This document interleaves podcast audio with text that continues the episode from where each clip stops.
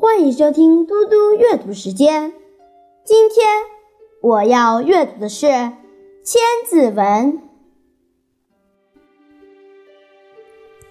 拗通广内，左达成明，既集冯典，亦集群英。杜稿钟离，七书必经。辅罗将相，陆侠怀清。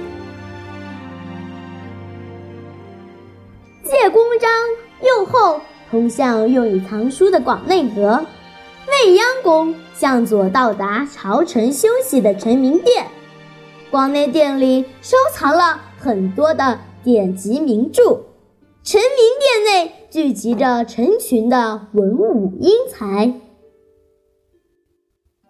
皇宫里珍藏着杜度草书的手稿和中阳隶书的真迹，有从文牒中发掘出来的七写古书，以及从曲阜孔子旧居内发现的古今文书。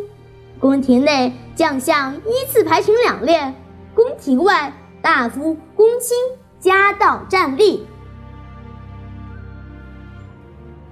中华民族是非常重视文化积累和传承的民族，书是文化的载体，没有了书，文化也就没有了传承的途径。历代君主大多重视书籍的收藏和编纂，如太平御览、永乐大典、四库全书，全都是在当时皇帝的支持下完成的。我现在来为大家讲一个故事，《开卷有益》。宋朝初年，宋太宗赵光义立志弘扬传统文化，下令整理各种古籍，同时还要重视各种古代文化资料的收集。于是，命令文学家李昉等人编辑了一部规模宏大的分类百科全书《太平玉览》。从而为保存和发扬我国的文化遗产做出了重要的贡献。宋太宗对这部书的编辑工作非常重视，每天都要亲自阅读三卷。如果你紧急公布来不及阅读，改日一定补上。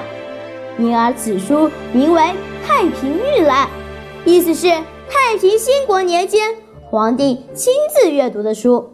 有大臣说，皇帝每日政务繁忙，还挤时间看这么多的书，太劳累了。